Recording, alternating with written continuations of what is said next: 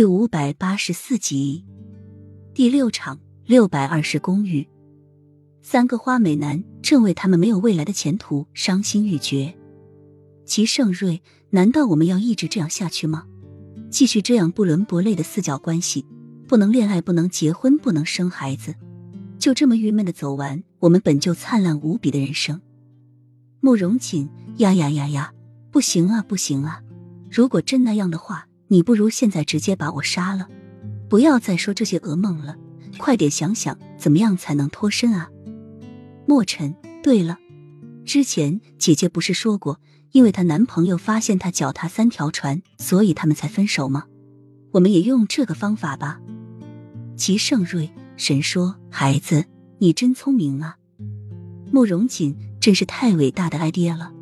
我们要约定一个地方，然后三个人同时到场。他就不得不承认了，用这个理由跟他分手，怎样？齐盛瑞，不错，不错，就这么办。墨尘，好，盛瑞，你快点打电话给他，约他出来。齐盛瑞，我不会演戏啊，我试试吧。好紧张啊！于美的电话打通了。齐盛瑞，喂，姐姐，我是盛瑞啊，你的盛瑞啊，什么？怎么了？想你了。就给你打个电话啊！慕容锦家墨尘内心独白，这也叫不会演戏啊！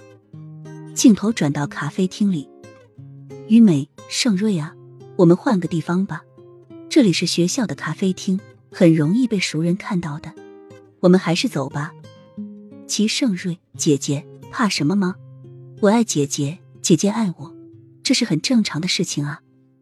于美，可是。齐盛瑞跟我在一起，姐姐不愿意了。于美不是了。齐盛瑞那就好了，姐姐来，我们照个相吧。两个人亲密的碰在一起，预先准备好的另外两人准时出现。于美啊，你们两个。慕容锦假装伤心，姐姐，你对我说的那些都是什么啊？你不是说过只喜欢我一个，只看着我一个吗？墨尘假装气愤：“姐姐，这些天你都在耍我吗？”齐盛瑞：“姐姐，这是怎么回事？你变心了吗？”于美：“孩子们，对不起啊，我也不知道怎么办。”搞笑音乐伴奏。慕容锦：“你知不知道失去你让我多痛苦？早知道会这样伤心，我情愿你一开始就拒绝我。